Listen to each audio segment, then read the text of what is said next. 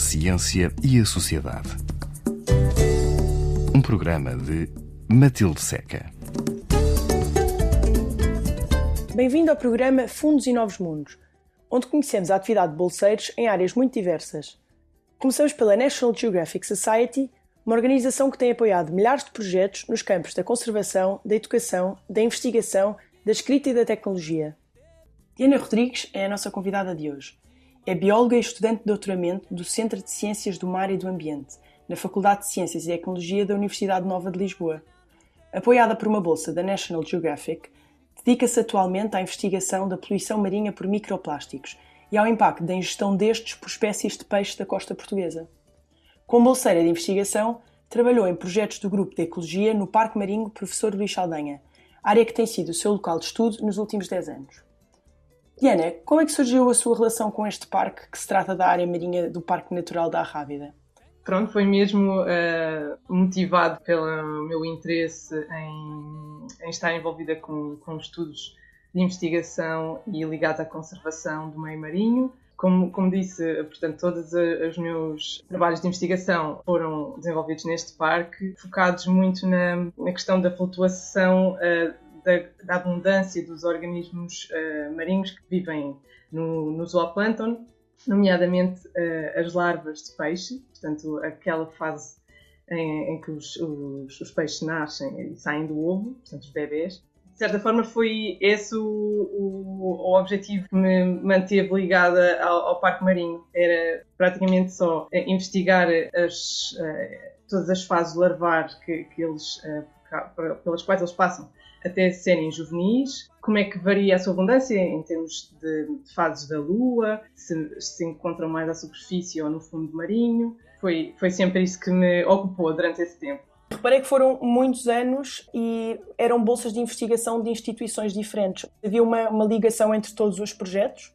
Sim, uh, tinha sempre a mesma coordenadora, a Rita Borges, que desenvolveu o, o projeto e as questões às quais queríamos responder.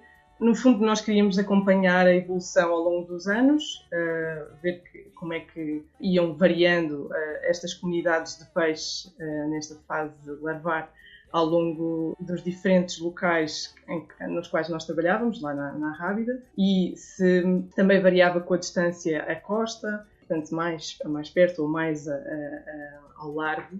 No fundo, foi fazer um acompanhamento ao longo do tempo e os objetivos eram, eram sempre de volta destes temas. Infelizmente, o, o financiamento vai sofrendo algumas uh, flutuações também e acabei por uh, seguir um outro rumo comecei a pensar em fazer o meu doutoramento. Por vezes continuamos a fazer alguma monitorização, mas sem a regularidade que, que tínhamos nessa altura.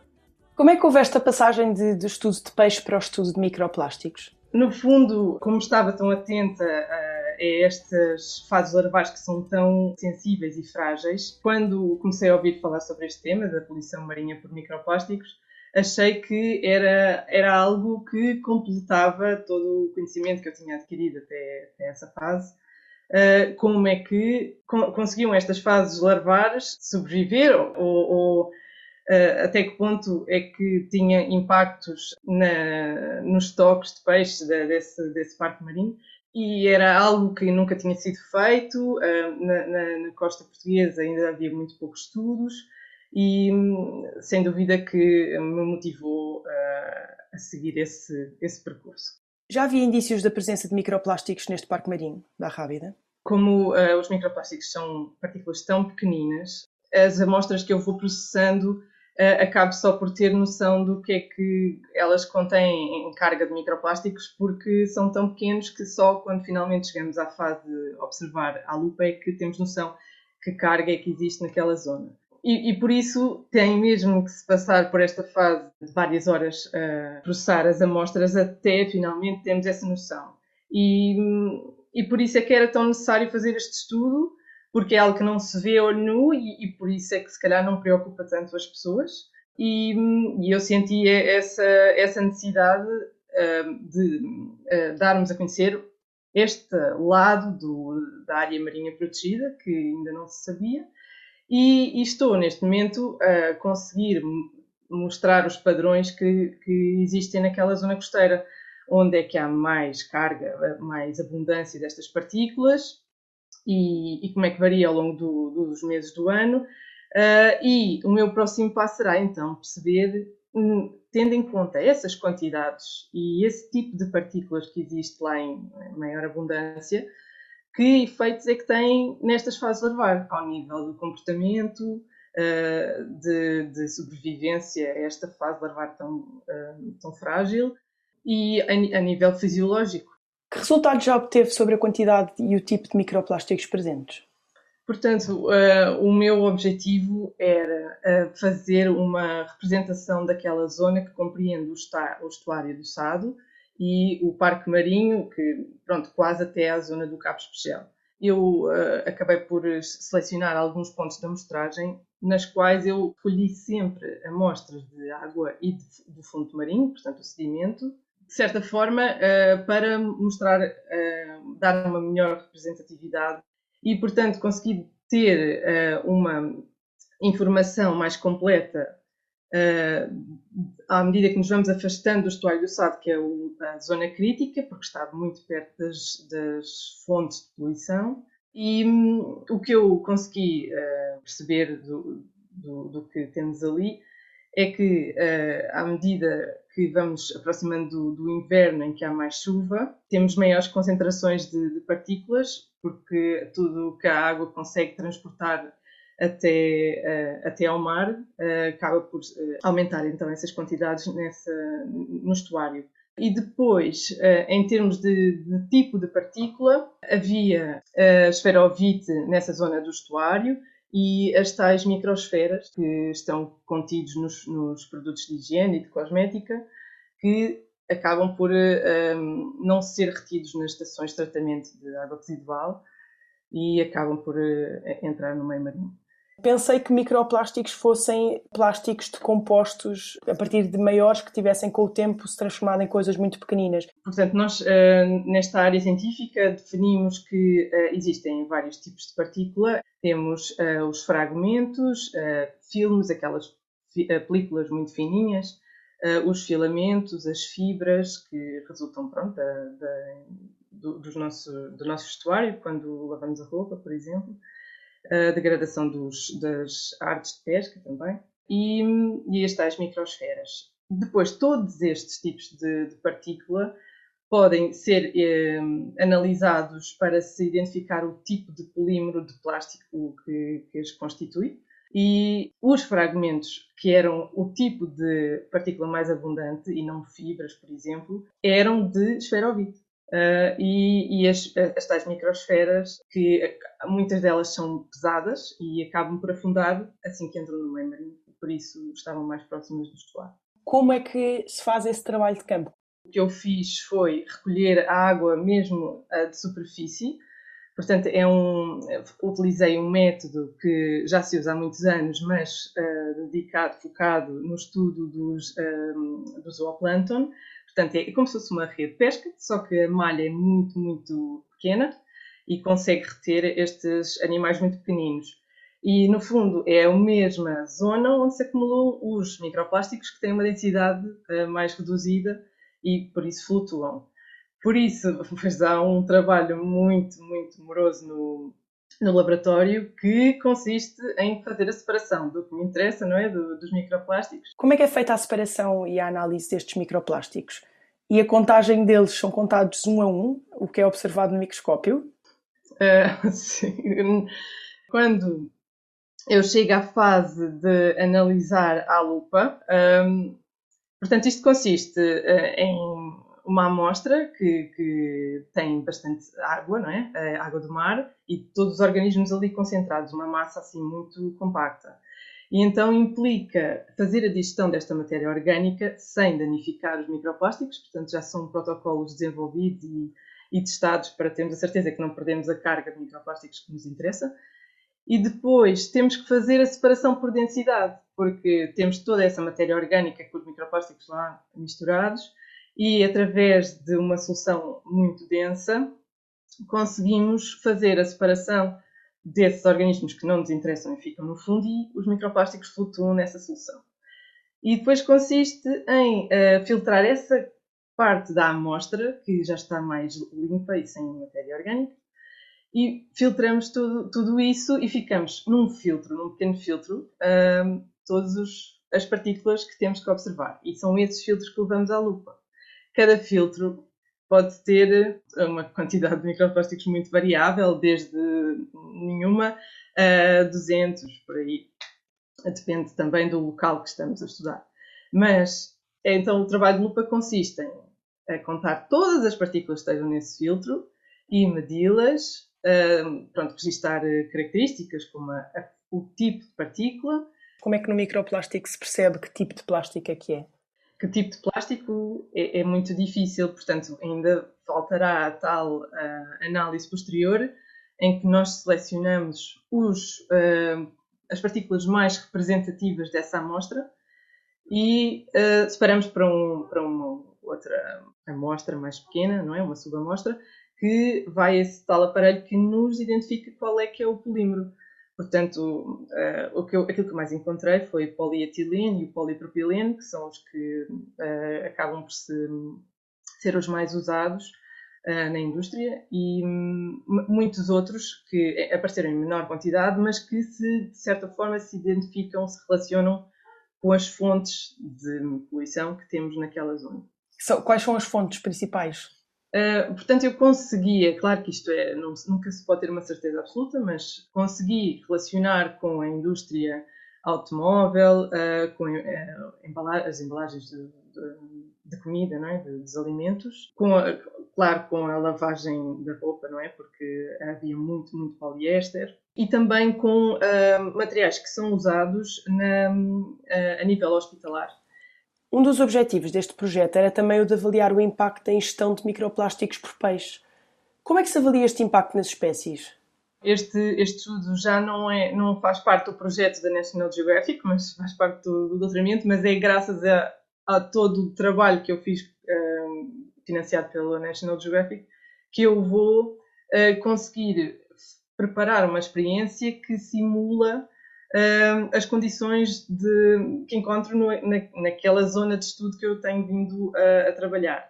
Portanto, irei utilizar uh, os tipos de partícula mais abundantes uh, naquela zona, um, as concentrações em que existem uh, realistas naquela, naquela zona. E vou preparar as dietas destas larvas com este conteúdo que não, não devia existir, não é? Qual é que seria a dieta normal? Passa pelo, pelo zooplâncton, não é? É claro que eu não, há outras alternativas para se fazer estas experiências no laboratório, tendo em conta, eu vou trabalhar com proporções e não uh, necessariamente com uma concentração definida. Portanto, eu sei, através das amostras que eu recolhi, para X um, uh, organismos do zooplâncton, eu tenho X partículas de microplásticos. E então vai ser uma experiência de cerca de uma semana em que todos os dias estas larvas de diferente, com diferentes uh, condições, não é? Umas têm essa quantidade na, na, dieta, outras não têm, outras têm um contaminante que, não falámos disso, mas os plásticos têm este outro problema, que são os contaminantes que estão associados, tanto porque vêm da produção do plástico, que lhes dão as características de flexibilidade e de resistência, ou para serem uh, mais, uh, ou são mais leves ou mais, mais pesados. E, portanto, esses contaminantes acabam por ter impactos na vida marinha e, é, e eu também vou utilizar essa, esse fator. Vou usar um contaminante que existe no, no meio marinho, numa concentração que é realista, e, portanto, vou variar estes, estes fatores todos para ter eh, uma noção de que efeitos é que têm. E estamos aqui a falar de, de comportamento. As, as, as, espécies, esta espécie com que eu vou trabalhar eh, faz uh, cardume. Que espécie é? É o sargo, em princípio.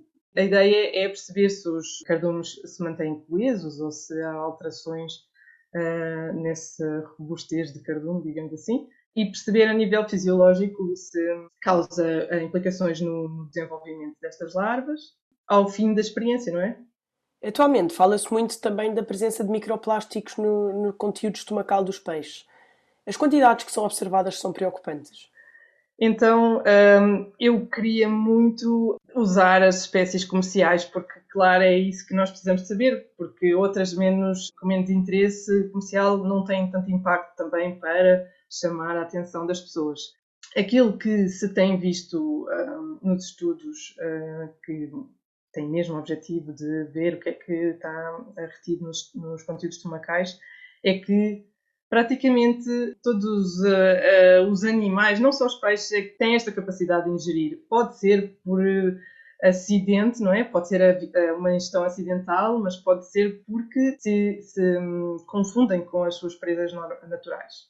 Até recentemente estávamos muito focados naquilo que estava no conteúdo estomacal, mas hoje em dia já sabemos, como temos esta percepção de que a fragmentação das, dos plásticos vai mesmo continuando não é? e atinge tamanhos muito, muito, muito pequeninos, eh, os chamados nanoplásticos, esses sim acabam por entrar na, na circulação sanguínea e, e atingir uh, outros órgãos ou, ou, os tecidos, ou seja, a tal filete que nós comemos, portanto o músculo do peixe, onde se podem alojar e aí sim estamos a ingerir, porque nós não comemos os conteúdos estomacais dos peixes, não é? Mas, por exemplo, se comermos um mexilhão que está constantemente a filtrar a água e está a ingerir microplásticos, aí sim comemos o animal inteiro.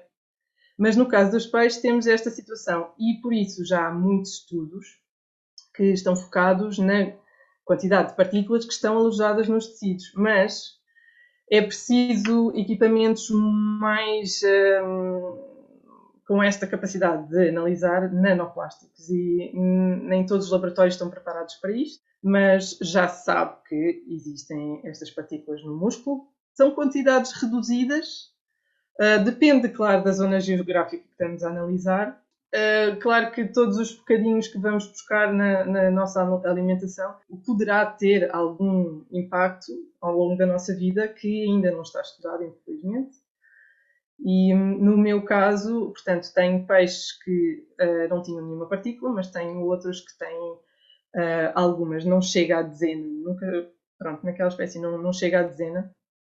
E estamos a falar de 50 peixes em cada mês em que eu a mostrei. Um, é, é o que podemos falar atualmente, são algumas partículas. Reparei que o título da investigação que fez com a National Geographic é um bocadinho diferente do título da tese que refere campanhas de sensibilização da comunidade. Não faz sentido nós estarmos a ter este trabalho todo de, de perceber o que é que existe no ambiente e querer criar alguma mudança e contribuir de alguma forma sem então passar à sociedade e dar-lhes a conhecer aquilo que está mesmo ali a, a nível local uh, e de, do, de, do ambiente dos quais estas comunidades dependem e, e por isso uh, acabei por uh, ter esse objetivo de tentar reduzir, claro que é um objetivo muito mais a longo prazo, não é? Porque no imediato eu tenho que fazer esta recolha de, de informação, mas o intuito é reduzir a poluição de microplásticos no meio marinho através da combinação desta investigação científica com a sensibilização das comunidades locais de forma a potenciar o, as, as, alterações de comportamento e estamos a falar de tentar abordar os municípios tanto de Setúbal como de Sesimbra e fazer, um, de acordo com as possibilidades, não é? A tentar chegar a associações, associações de pesca, por exemplo, indústria, escolas, todos os, os níveis, uh, os diferentes setores da sociedade uh, para chegar ao, máximo de pessoas possível. Que tipo de mudanças seriam mais simples de, de fazer? Uh, o impacto da mudança seria muito mais visível ao nível da indústria, mas isso também é, é, é algo que é muito difícil de, de, se conseguir e leva bastante tempo indústria têxtil e agora penso nessa, nessa questão, a indústria têxtil é muito, está muito dependente das uh, fibras sintéticas, tanto pela, pelos custos não é? mais reduzidos e porque é tão rápido de, de fazer. Penso que um, depende muito de, da obrigatoriedade, não é? De se criarem medidas que temos mesmo que cumprir ou de outra forma às coimas e Claro que ao, ao nível individual há, há, muito que se pode fazer. Uh, acho que hoje em dia já há tanta informação disponível que só não fazemos se não quisermos. Penso que é esse nível, por exemplo, um exercício quando vamos fazer as compras, a tentar procurar as alternativas de fibras naturais. Depois passa também pela lavagem da roupa, que se calhar lavamos muito mais vezes do que necessitamos. Claro que depois eh, também aqui podia fazer sentido uh, todos aqueles processos uh, nas estações de tratamento de águas residuais que não são capazes de reter estas fibras tão pequeninas. Uh, não, não sei até que ponto é que isso é capaz de ser alterado para minimizar as fugas para o meio marinho. E depois há toda a questão dos, por exemplo, os sacos plásticos, cada vez, que, cada vez são menos usados, há alternativas é muito raro encontrar ainda um produto que utilize as, as microsferas de plástico, mas ainda há algumas que ainda circulam, porque ainda não, não desapareceram. Mas penso que ao nível do consumidor já houve um, um, uma grande alteração e as próprias pessoas uh, analisam, uh, por causa daquelas aplicações, que é uma aplicação, uh, nomeadamente, que existe para termos a certeza que aquele rótulo não, não inclui essas partículas. Que aplicação é? É Bit da Microbit. Tiramos uma fotografia ao, ao rótulo daquele produto e é, se esse produto já estiver na, no sistema da, da aplicação, ele informa-nos se é, é seguro de o utilizar por não ter, não conter essas partículas. Diana Rodrigues, muito obrigada por ter partilhado connosco a sua experiência como bolseira da National Geographic investigação que tem feito sobre poluição marinha por microplásticos e o efeito que este tipo de poluição tem nas espécies de peixe. Este episódio fica disponível na RTP Play e encontramos-nos com o próximo convidado daqui a oito dias. Até para a semana!